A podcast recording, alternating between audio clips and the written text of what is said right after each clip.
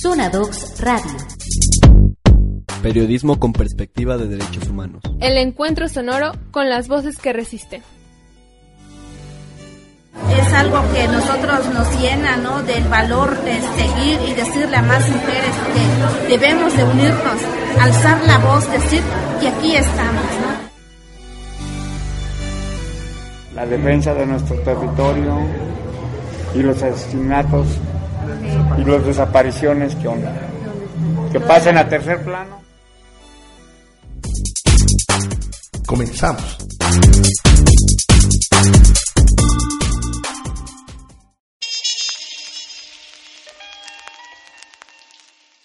Bienvenidos a Zona Docs Radio, un podcast que busca acercar a tus oídos los contenidos más recientes en nuestro portal de periodismo, de investigación y documental independiente. Docs. De este lado del micrófono les saluda Fernanda Latuada. ¿Qué tal? Hola, ¿qué tal a todos? De este lado les saluda Darwin Franco. Como cada viernes te presentamos más a fondo nuestras investigaciones especiales. Aquí podrás saber cómo es que llegamos a ellas, cómo las desarrollamos y cómo hicimos el trabajo de documentación y reporteo, cuáles fueron las dificultades que enfrentamos durante estos procesos, así como algunas reflexiones importantes que quizá quedaron fuera, pero que aquí podrás encontrarlas. Y bueno, antes de dar inicio a esta emisión, queremos compartirte nuestras redes sociales para que puedas entrar en contacto con nosotros, encuéntranos como arroba zonadocs en Facebook, Twitter, Instagram, YouTube y SoundCloud. No olvides además seguirnos y darnos un me gusta y entrar a nuestro portal en www.zonadocs.mx para que conozcas nuestro trabajo periodístico. También te recordamos que cada nueva emisión de Zona Radio puedes escucharla y descargarla a través de la plataforma iBox. Ahí también puedes suscribirte para que no te pierdas nuestro podcast cada semana, así como también lo puedes hacer en Spotify. Descárganos, suscríbete y búscanos como Zona Radio. Bueno, en esta emisión de Zona Radio compartimos con ustedes todos los pormenores alrededor del especial de esta semana. Nadie nos ha condonado ni un solo peso. Los contribuyentes de a pie frente a las grandes empresas a las que les perdonaron millones a cargo de los periodistas Dalia Sousa y Mario Marlo, con quienes platicaremos más adelante para conocer más sobre este trabajo que busca evidenciar a esos contribuyentes que fueron privilegiados por las amnistías fiscales de Felipe Calderón y Enrique Peña Nieto en Jalisco, pero también a aquellos que mes con mes, bimestre tras bimestre, año con año, realizan sus declaraciones y con ello el pago de sus impuestos. Pequeños empresarios, asalariados, taxistas, ex empleados que hasta ahora y durante décadas han cumplido con sus obligaciones fiscales. Este trabajo de revisión y análisis surge luego de que el Centro de Análisis e Investigación, Fundar, consiguió hacer pública la información sobre perdones fiscales a personas morales y físicas privilegiadas durante las administraciones de Felipe Calderón y Enrique Peña Nieto en los años 2007 y 2013, respectivamente. Esta base de datos incluye información sobre casi 8.000 contribuyentes privilegiados, entre ellos funcionarios de los tres niveles de gobierno, figuras públicas, instituciones, empresas nacionales y transnacionales, así como corporaciones, a quienes durante estos años se les condonó o canceló el pago de sus impuestos, multas o sanciones fiscales. No te pierdas los detalles más adelante. También en esta emisión te compartiremos un resumen de lo sucedido durante el lanzamiento de nuestra campaña de donación. Y es que en el marco de este acontecimiento importante para Zona Docs, realizamos un conversatorio para conocer desde las voces de expertos y expertas la relevancia de contar con medios digitales independientes. No puedes perderte más adelante el recuento de lo vivido, así como las formas en las que puedes sumarte a este ejercicio que busca dignificar el trabajo de nuestros reporteros y reporteras y hacer sustentable la existencia de este medio digital independiente en Jalisco, México.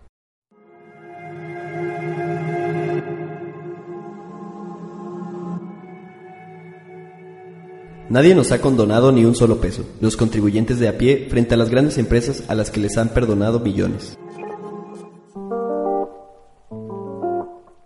En este reportaje especial para Zona Docs, Dalia Sousa y Mario Marlo buscan evidenciar a aquellos contribuyentes que en Jalisco fueron privilegiados por las amnistías fiscales de Felipe Calderón y Enrique Peña Nieto, a la vez que nos presentan las historias de quienes mes con mes, bimestre tras bimestre, año con año, realizan sus declaraciones y con ello el pago de sus impuestos. Pequeños empresarios, asalariados, taxistas, ex empleados que hasta ahora y durante décadas han cumplido con sus obligaciones fiscales. Y es que nos relatan que, luego de cuatro años de litigio, el Centro de Análisis e Investigación Fundar consiguió hacer pública la información sobre perdones fiscales a personas morales y físicas, privilegiadas durante las administraciones de Felipe Calderón y Enrique Peña Nieto, en los años 2007 y 2013, respectivamente. Esta base de datos que incluye información sobre casi 8.000 contribuyentes privilegiados, entre ellos funcionarios de los tres niveles de gobierno, figuras públicas, instituciones, empresas nacionales y transnacionales y corporaciones, a quienes durante años se les condonó o canceló el pago de sus impuestos, multas o sanciones fiscales. Confirma en palabras de Iván Benumea, investigador del programa de justicia fiscal y encargado del litigio estratégico en el caso Fundar cómo la condonación de impuestos contribuyó a profundizar los niveles de desigualdad de nuestro país y cómo el Estado benefició directamente a grandes contribuyentes, en prejuicio de todos nosotros. Este reportaje busca compartir los perfiles de cinco personas que han cumplido con sus obligaciones fiscales y en contraste los nombres, montos y motivos de personas morales y físicas, incluidas empresas, entidades públicas e instituciones, que en el Estado han evadido a través de cancelaciones o condonaciones el pago de sus impuestos, multas o sanciones ante el Servicio de Administración Tributaria, SAT. A decir de Iván Benumea, en nuestro país, el grupo de población de quienes más recauda el gobierno son las personas asalariadas, aquellas que tienen, por tanto, un sueldo mensual que es retenido por sus empresas, mientras que hay otro grupo de contribuyentes, los privilegiados, que no solo utilizan el marco fiscal mexicano, sino el de otros países para evitar y evadir el pago de impuestos. Ese trabajo de investigación que implicó la revisión de la base de datos, que ahora es pública gracias a Fundar, nos explica que, en el caso Jalisco, las condonaciones de impuestos ascienden a 522 millones 480 181.008 pesos que el SAT perdonó a empresas, asociaciones, compañías e instituciones de educación pública, entidades de gobierno municipal y estatal. Asimismo, a cancelaciones que suman 747.374.466 pesos, resultando así un total general entre cancelaciones y condonaciones de 1.269.855.474 pesos, recursos que el Estado dejó de percibir entre 2007 y 2015. Si bien nos explican que estas sumatorias corresponden a lo los RFC y nombres de personas morales que identifican sus empresas y compañías en Jalisco o en algún municipio del estado. Asimismo, a las entidades de gobierno estatal o municipal, los datos que se presentan en este reportaje dan constancia de que las autoridades tributarias dentro de la entidad llevaron a cabo esta práctica en beneficio de sectores económicamente privilegiados. En Jalisco, los casos corresponden a empresas al interior del estado y en la zona metropolitana de Guadalajara, a 12 de los 125 municipios de la entidad, donde encabeza la lista Guadalajara, a instituciones de educación pública como la Universidad de Guadalajara y al Poder Legislativo del Estado. Por su parte, Mario Marlo nos cuenta las historias de Luis Edgar, fotógrafo quien ha pagado puntualmente sus impuestos al SAT desde hace 10 años, Pablo Muñoz, comerciante y quien ha cumplido con sus obligaciones fiscales desde hace más de 30 años, o de Danny Boy, un hombre desempleado que durante su vida laboral pagó impuestos por más de 40 años. Finalmente, Dale y Mario exponen en palabras de fundar cómo es que solo el 1% de los mexicanos puede ser considerado o representa al sector más rico y dueño de 40 de cada 100 pesos de la riqueza nacional, mientras que el 50% de la población vive en pobreza y solo tiene 3.5 pesos por cada 100. Por lo tanto, en medio de este panorama realmente austero, la apuesta principal es que se realice una reforma fiscal que persiga el principio de la progresividad, donde quienes ganen más sean quienes paguen más, y se garantice un correcto ejercicio fiscal y de recaudación para todas y todos. Si quieres conocer el texto completo, sus fotografías e infografías, te invitamos a que visites nuestro portal en www.zonadocs.mx. Bueno, luego de escuchar este recuento, le vamos a dar la bienvenida a Dalia Sousa. Muchas gracias por permitirme estar en este espacio una vez más. Bueno, Dalia, quisiéramos saber un poco acerca de por qué este tema, que es tan importante y que muchos medios lo han cubierto ya, y por eso queremos saber por qué ese enfoque que decidieron hacer. Bueno, Marifer, Darwin, para nosotros era importante, muy importante, bajar esa información ah, que estaba en lo nacional a nivel local, entender eh, cuáles eran eh, los impactos que también tienen esos privilegiados privilegiados que en Jalisco, eh, bueno, pues recibieron estos beneficios fiscales durante las administraciones de Felipe Calderón y Enrique Peña Nieto. Pero además de poder difundir quiénes fueron esos privilegiados, esos beneficiados, esas empresas, esas personas físicas y personas morales, instituciones públicas y también de gobierno, pues conocer y en contraste eh, quiénes son esos contribuyentes, esas personas de a pie que eh, mes con mes ya lo decías, o bimestre tras bimestre, año con año, hacen la declaración de sus impuestos y que finalmente, de acuerdo con lo que nos decía Iván Benumea de Fundar, son quienes sostienen en realidad eh, estos, eh, pues sostienen al país con el pago de sus impuestos, que son estas personas asalariadas, ¿no? Y estas personas que, eh, pues, logran hacer que pues se haga inversión pública, que haya infraestructura, que tengamos, bueno, pues eh, eso que eh, podemos realizar con el erario público. Bueno, Dalia, ¿y cuáles consideran ustedes que fueron estos hallazgos? Porque finalmente estos reportajes sobre lo realizado a Fundar hacían énfasis en estas grandes empresas, ¿no? A nivel nacional o en los políticos, que incluso varios de ellos fueron cuestionados e incluso renunciaron. Pero digamos en el caso de Jalisco, ¿qué es lo que tú podrías destacar más? digamos, quiénes son estas personas que aquí les condonaron muchos impuestos, pero sobre todo cuál sería como esta contraste que hacen eh, con estos perfiles, ¿no? De estas fotografías que en el reportaje eh, Mario Mar lo retrata y que son pues más parecidos a todos, ¿no? Ciudadanos que a veces ni nos preguntan, simplemente nos descuentan el impuesto. Eh, bueno, yo me, gustaría precisar algunos datos que son sumamente relevantes porque son cifras millonarias, eh, que cuando nosotros hacíamos la sumatoria, bueno, nos impactaba un montón. Y de manera particular en el, en el caso Jalisco, pues sumando condonaciones y cancelaciones eh, que hizo el SAT en su momento desde el año 2007 hasta el año 2015 a empresas, insisto, eh, dependencias de gobierno de eh, el estado y de los municipios, así como instituciones públicas de educación, pues eh, rondan los mil millones de pesos, para ser exactos, mil doscientos sesenta y nueve millones ochocientos cincuenta y cinco mil cuatrocientos setenta y cuatro pesos, dinero que el estado dejó de recibir para, como decía, bueno, invertir en obra pública, ¿no? en estos casos, bueno, pues nos encontramos, ustedes pueden ver justo tanto las historias, primero, ¿no? De estos perfiles de personas que eh, día con día, insisto, hacen el pago de estos impuestos puntualmente y que es gracias a ellos que podemos eh, tener, bueno, pues eh, este ingreso fiscal.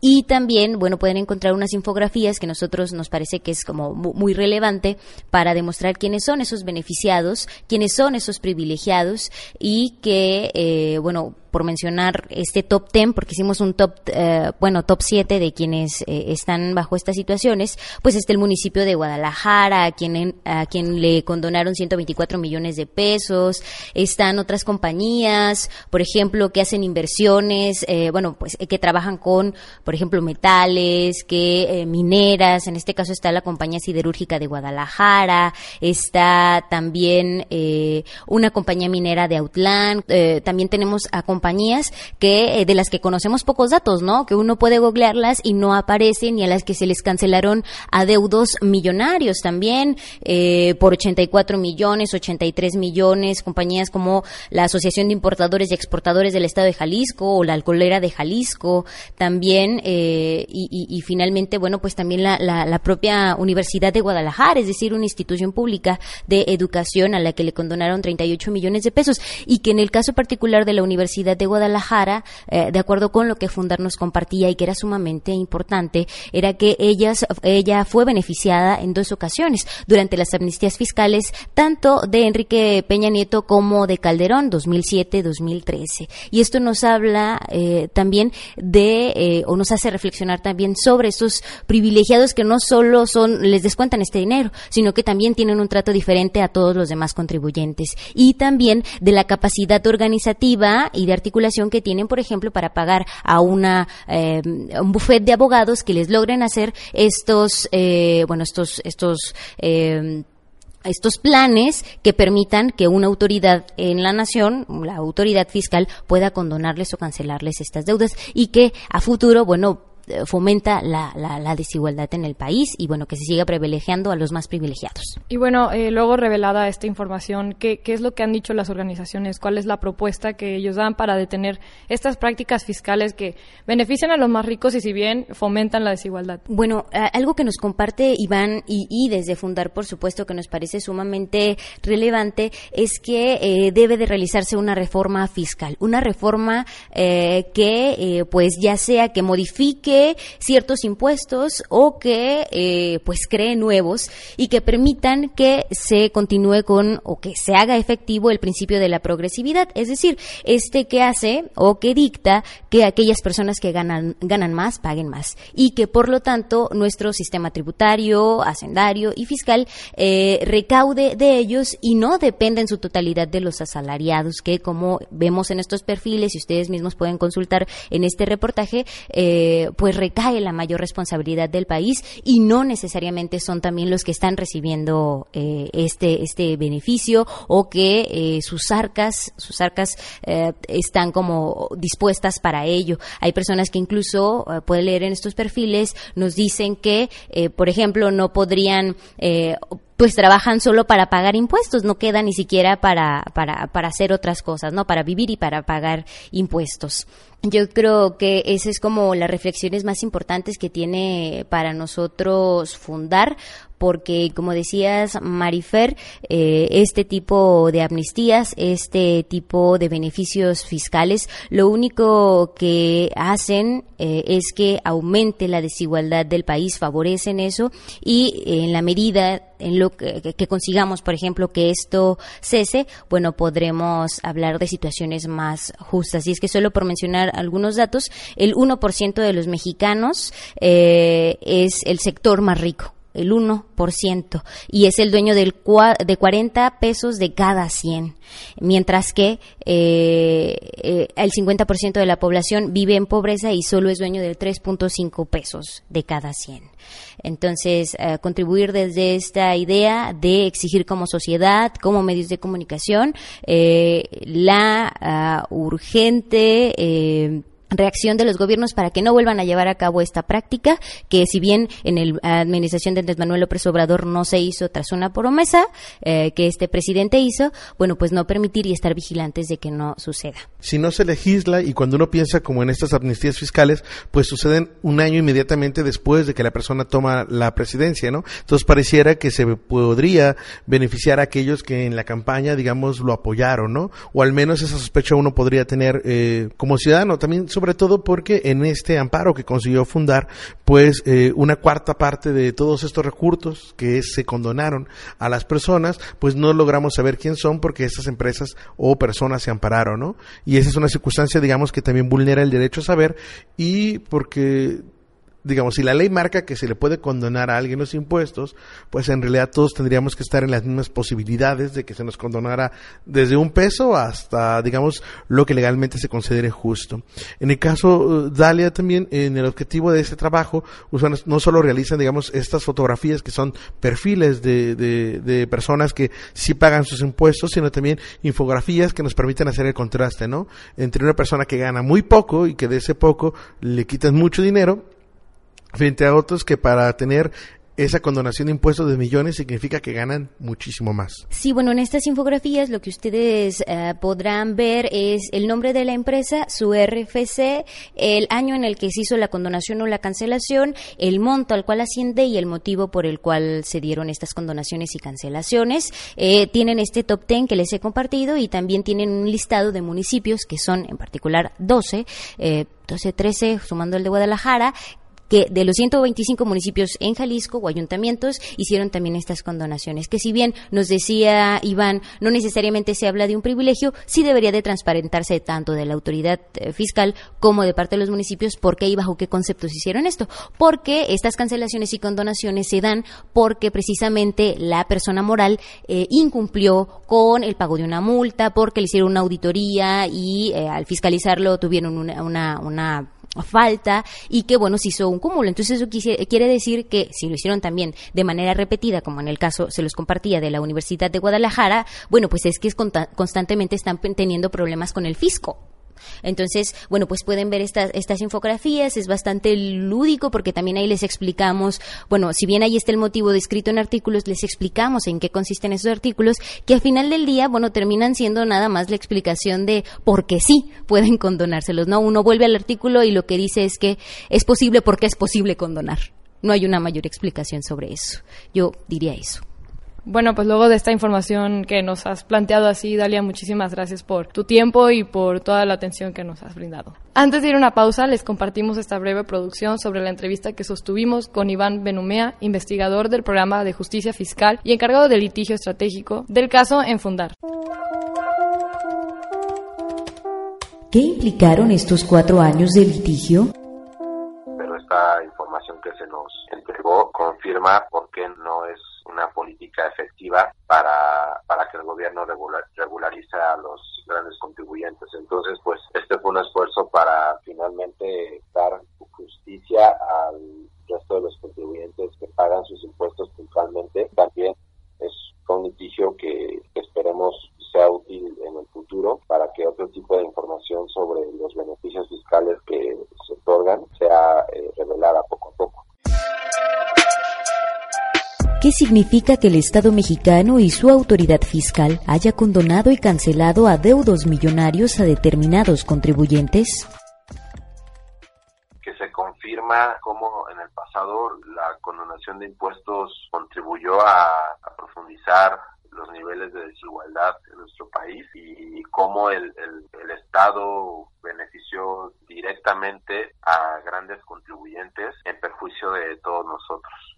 Más allá de, los casos particulares, eh, es decir, de los artistas, de los clubes de fútbol, de los bancos, las grandes empresas, para nosotros esta lista revela bajo el amparo de la ley el trato igualitario a todos los contribuyentes, terminan beneficiándose personas con capacidad económica y con suficientes recursos como para poder pagar sus impuestos, es decir, se benefician a personas de manera injustificada y, eso es algo que como sociedad nos conviene no volver a hacer y el gobierno debe de, impedir que este tipo de programas, de, este tipo de amnistías fiscales vuelvan a ocurrir.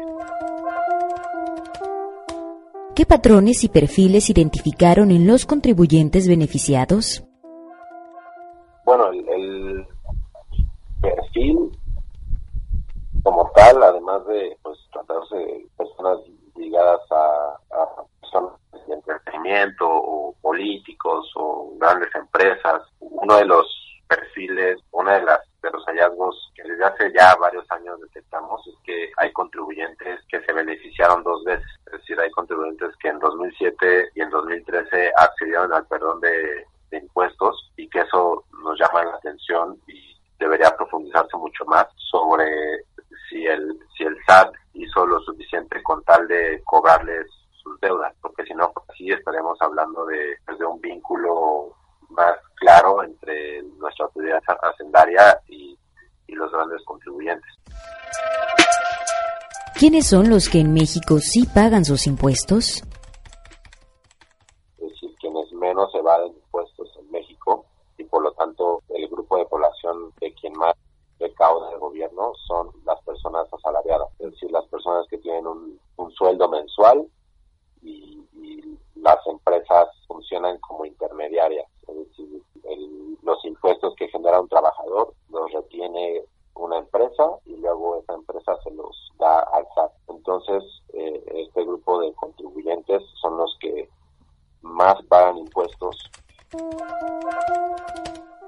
Una propuesta.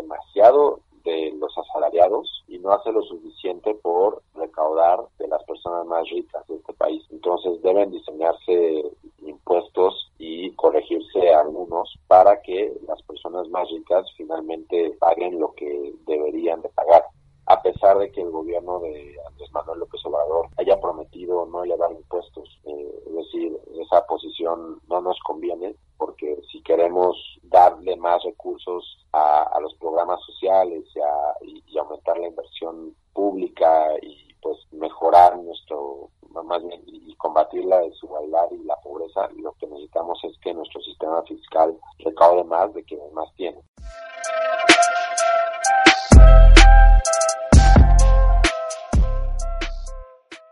Bueno, ahora vamos a una breve pausa y volvemos aquí en Zona Docs Radio. Zona Docs Radio. El quehacer periodístico de las problemáticas sociales y las luchas de quienes han sido sistemáticamente vulnerados. Volvemos.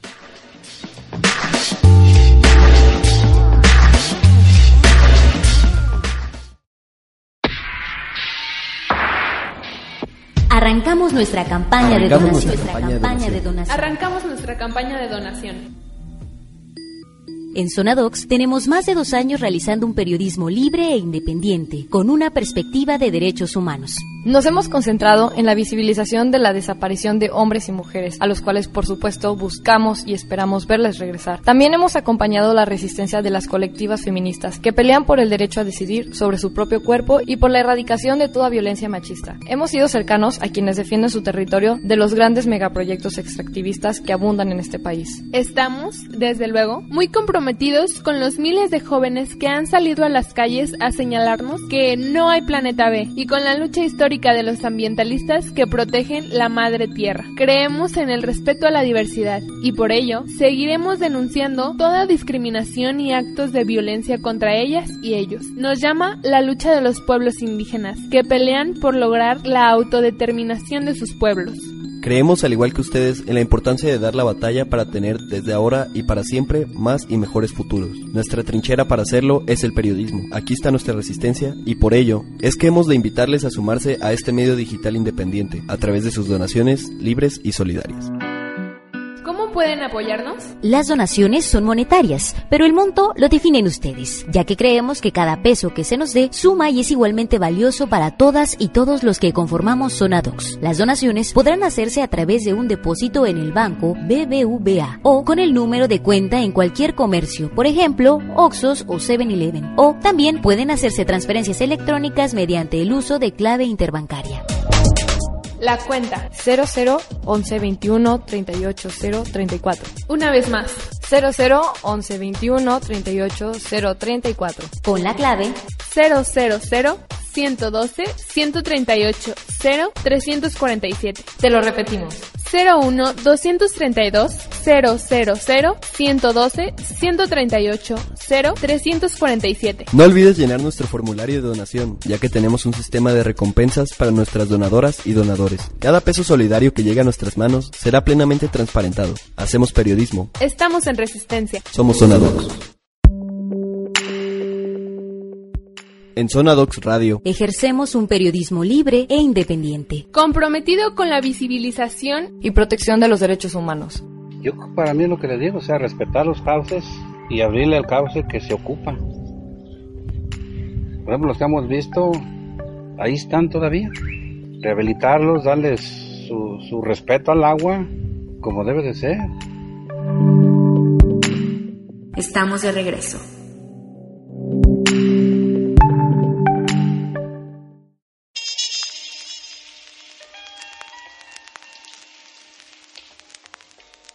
Bueno, estamos de regreso y como se lo compartimos al inicio del podcast, queremos compartir con ustedes un resumen de lo sucedido durante el lanzamiento de nuestra campaña de donación. Y es que en el marco de este acontecimiento importante para todos aquí en Zona Docs, realizamos un conversatorio para conocer desde la voz de expertos y expertas la relevancia de contar con medios digitales independientes. En el evento estuvieron presentes la doctora Gabriela Gómez, ella es investigadora y académica de la Universidad de Guadalajara, y Francisco Macías, quien es abogado y defensor de los derechos humanos. Ambos, desde su experiencia, nos hablan sobre los medios digitales independientes y sobre el compromiso que Sonadox debe ejercer bajo esta trinchera. Miércoles 9 de octubre, 5 pm. Guadalajara, Jalisco, México. Centro Cultural El Monosílabo. Arranque de la campaña de donación del medio digital independiente Sonadox. ¿Cuál es la relevancia de contar con medios digitales independientes? Francisco Macías, abogado y defensor de derechos humanos. Ya no solo es consumir información, porque eso se queda muy limitado y se queda en un espacio como pasivo, ¿no? Si no es militar, o sea, estamos en un medio, estamos en un portal digital no porque queramos eh, escuchar lo que queremos oír, por decirlo de alguna manera, sino porque la, nos hace sentido la información que se va construyendo, ¿no? La otra parte, los medios independientes, pues son un antídoto para las noticias que se están construyendo desde estos intereses que finalmente están apropiándose de la información. Gabriela Gómez, investigadora y académica de la Universidad de Guadalajara. Esa libertad de expresión ante temas incómodos, ¿no? O poder eh, escribir sobre temas que son alternativos, ¿no? Que en otros medios no encontramos, que se liga esto al derecho a la información que les comentaba, ¿no? Como sociedad tenemos derecho a estar informados, pero además de esto, eh, creo que se está reinventando el periodismo. ¿Qué hace Sonadox? El trabajo de Sonadox es un trabajo de escuela y no pierden ese sentido. A veces el día a día se nos parece que nada más hacemos lo que hacemos porque estamos decididos, pero se nos olvidan los procesos que están atrás. La parte de investigación comunicación que ya la, la mencionaba la doctora, ¿no? No solo es comunicar, sino también que tenga esta parte de investigación para parte traducida de forma entendible y una última que es la solidaridad efectiva. O sea, cuando se habla del, del tema de activismo en el periodismo, este, se lee mucho a muchos autores, pero volvemos al asunto de que eso es por definición. Si, si leemos el contexto de lo que está ocurriendo, se necesita activismo, ¿no? es hacer, ¿no? Y una forma de hacer es ser solidarios, pero no de cualquier manera, sino en la forma de ser periodista. Y con estas iniciativas tan importantes como son la DOCS, a mí me da mucha esperanza en que tengamos, bueno, porque a la vez, al tener esta información y a revelar tanta información que no conocemos y tantas luchas y casos sociales tan injustas, pues estamos también construyendo democracia y se está también dignificando al periodista, la labor del periodista que tanto se ha pisoteado. ¿Qué puede hacer mejor? hacer a lo mejor una consulta a la audiencia, ¿no? ¿Qué quieren leer? Es como, creo que tienen, lo tienen ahí, pueden pasar a anotar, pero a reunirse con otras temáticas también, ¿no? Y les falta también otra parte, eh, como mayor visibilidad internacional, vincularse con otros medios independientes internacionales, no solamente locales, nacionales, sino internacionales. Es que se animen a, a que el medio realmente eh, vaya consolidando un ecosistema un ecosistema en donde se haga una co-creación. O sea, finalmente el medio eso es, ¿no? Hay otras personas en las cuales se puede, puede hacerse alianzas, este, no necesariamente las, las obvias, las obvias son pues en los medios, pero en realidad, ¿quién más necesita consumir información? ¿Quién más produce información? ¿Quién más requiere formarse? ¿Quién más requiere eh, visibilizar algunas cosas? Entonces ahí se puede hacer un buen ecosistema bajo una lógica pues más colaborativa para ir co-construyendo de forma colectiva en cosas de formación, eh, cuestiones de herramientas, eh, jalar a los periodistas que están en las regiones para verse más fortalecidos, que podrían ampliamente este, ir consolidando esta parte de un ecosistema. ¿En qué consiste la campaña de donación de Sonadox? Tenemos periodismo, estamos en resistencia, somos sonadores, forma parte también, digamos, de esta renovación que hacemos, de esta resistencia, activismo, como mencionaba tanto Paco como Gaby al momento de la charla, de lo que queremos hacer desde este medio, que es nuestro y que hoy, digamos, también queremos abrirlo para todos ustedes porque sepan, digamos, que eh, en esta campaña cada aportación también hace al medio suyo, ¿no? De tal manera que siempre vamos a estar abiertos y dispuestos a escucharles, ¿no? Y también si ustedes quieren tomar la voz, ¿no? En primera persona y escribir o generar algún tipo de contenido y nosotros somos el medio del canal para difundirlo, siempre tengan en consideración para hacerlo. Pero como el ejercicio periodístico siempre es un ejercicio que uno hace de manera colectiva, lo que yo quiero hacer también es que ustedes puedan conocer a todos los que en este momento y ahora hacemos posible porque yo me siento totalmente eh, orgulloso de saber que cuento con un equipo envidiable donde están desde mi perspectiva las y los mejores periodistas justo para este medio que somos Entonces les pediré que puedan pasar. Adelante, por favor.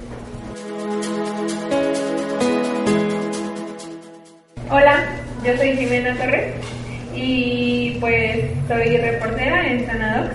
Yo soy Fernanda Tatuada, este, también reportera del medio. Hola a todos, mi nombre es Darika Laveada. Hola, mi nombre es Eric Sandoval, reportero también. Mi nombre es Cristian y básicamente soy eh, parte de la fotografía junto con Mario, junto con los demás chicos y chicas. Bueno, gracias, yo soy Mario Marlo, eh, yo soy periodista desde hace más 10 años, de 10 años en medios independientes. Y ya desde, bueno, desde que inició este año me integré a Zona Bueno, yo soy Gabriel Trujillo y también eh, he estado haciendo trabajo de fotografía en Zona 2 eh, mi nombre es Dalia, soy reportera en Zona 2. Ahora mismo y desde hace tres emisiones, el próximo viernes cuatro emisiones, me encargo de la producción de Zona 2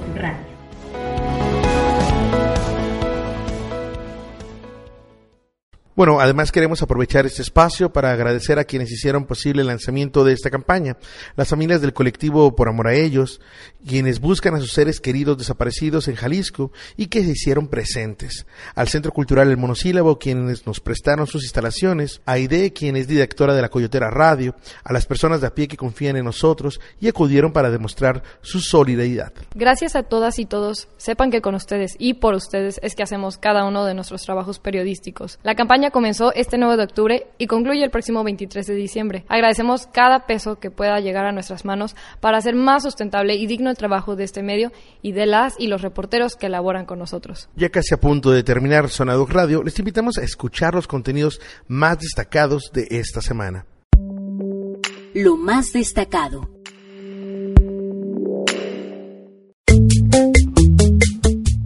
Lo más destacado, además de invitarte a leer nuestro especial Zona Docs, nadie nos ha condonado ni un solo peso, los contribuyentes de a pie frente a las grandes empresas a las que les perdonaron millones. No olvides visitar nuestro sitio www.zonadocs.mx y revisar el contenido que preparamos para ti esta semana. Por eso hoy te presentamos lo más destacado de la semana.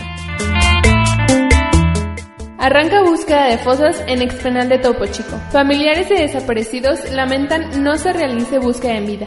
Tras 76 años de funcionamiento, el penal de Topo Chico, en Nuevo León, fue cerrado. Detrás de sus muros se esconden terribles historias, como homicidios, masacres, secuestros, desapariciones e incluso la creación de cárteles de narcotráfico, lo cual sucedió sin que ninguna autoridad estatal o federal hiciera algo para detener estas prácticas al interior de la cárcel. El gobierno de Nuevo León anunció que hoy arrancarían los trabajos, junto con la Comisión Nacional de Búsqueda y colectivos de familiares de desaparecidos de Nuevo León para la localización de posibles fosas clandestinas que pudieran estar dentro del expenal. Sin embargo, la agrupación Fuerzas Unidas por nuestros desaparecidos de Nuevo León lamentó que la única labor de búsqueda sea sin vida, ya que existe información de que algunas de las personas actualmente desaparecidas en Nuevo León fueron trasladadas a ese ex reclusorio para privarlas ahí de su libertad. Lee la nota completa de Darwin Franco. Con rezagos, Gobierno de Jalisco presentó avances de su estrategia para localizar a más de 8.000 desaparecidos.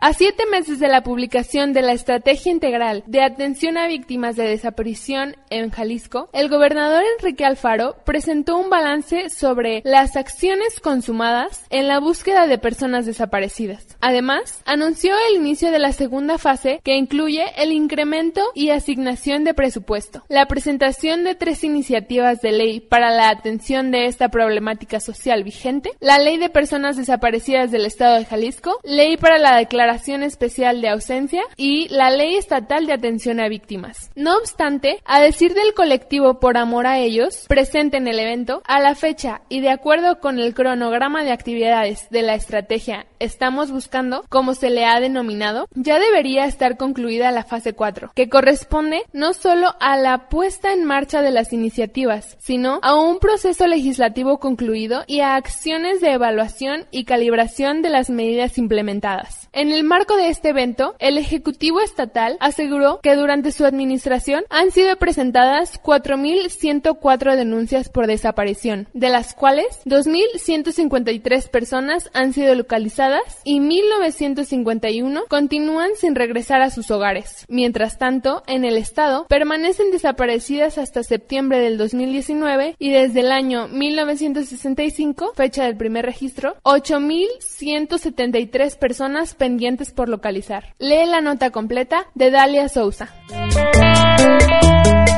¿Por qué no cumplieron su promesa? La entrega irregular de cuerpos incompletos en el CEMEFO de Jalisco. Enrique Alfaro, gobernador de Jalisco, aseguró a las afueras del servicio médico forense que no había crisis forense en el estado, ya que en las instalaciones aún existían espacios para más cuerpos. Sin embargo, la verdadera crisis que reside en la identificación y el acceso a la justicia ni siquiera ha sido abordada por el mandatario. Esta es la historia de una familia a la que sin más les quisieron entregar una bolsa con restos humanos que aseguraban, tras haber analizado genéticamente cada elemento, correspondían a su ser querido. Sin embargo, de este solo era un antebrazo. Esta es una historia de Darwin Franco. Y en nuestra zona de opinión te presentamos el derecho a saber y la incidencia ciudadana. Una columna de Graciela Bernal Loaiza, de la Asociación Mexicana por el Derecho a la Información, capítulo Jalisco. En esta nos comparte que el pasado sábado 28 de septiembre se celebró el Día Internacional del Derecho a Saber. El establecimiento de esta fecha se debió a una iniciativa promovida en 2002 en Bulgaria por organizaciones de la sociedad civil comprometidas con la transparencia y la rendición de cuentas, que fue reconocida por la Organización de las Naciones Unidas en 2015. En México, este derecho fundamental se encuentra en el artículo sexto de la Constitución Política, el cual reconoce la facultad de acceder a la información pública gubernamental y de las organizaciones sociales y privadas que reciben dinero público. ¿Quieres conocer más? Visita nuestro portal en www.zonadocs.mx para leer estos y más trabajos que semana con semana compartimos contigo. Y bueno, este podcast ha llegado a su fin. Sin embargo, la labor de las y los periodistas que trabajamos en este medio digital independiente continúa. No olvides visitar nuestro portal en www.sonadocs.mx y para que estés aún más actualizado, te invitamos a seguirnos en nuestras redes sociales. Encuéntranos como arroba sonadocs en Facebook, Twitter, Instagram, YouTube y SoundCloud. Y recuerda que además de seguirnos, puedes darnos un me gusta. Y también te recordamos que cada nueva emisión de Sonadocs Radio puedes escucharla y descargarla a través de la plataforma iVoox. Ahí también puedes suscribirte para que no te pierdas cada uno de nuestros podcasts. En Spotify también puedes escucharnos, descargarnos y suscribirte. Búscanos como Zona Dogs Radio. Una emisión nueva cada viernes a las 12 del día. Muchísimas gracias por habernos escuchado. Hasta la próxima. Zona Docs Radio. Periodismo humanitario para el cambio social. Transmitimos nuestra cultura a nuestros hijos para que ellos sigan cuidando sus tierras, su territorio y que no se pierdan sus culturas. Hasta pronto.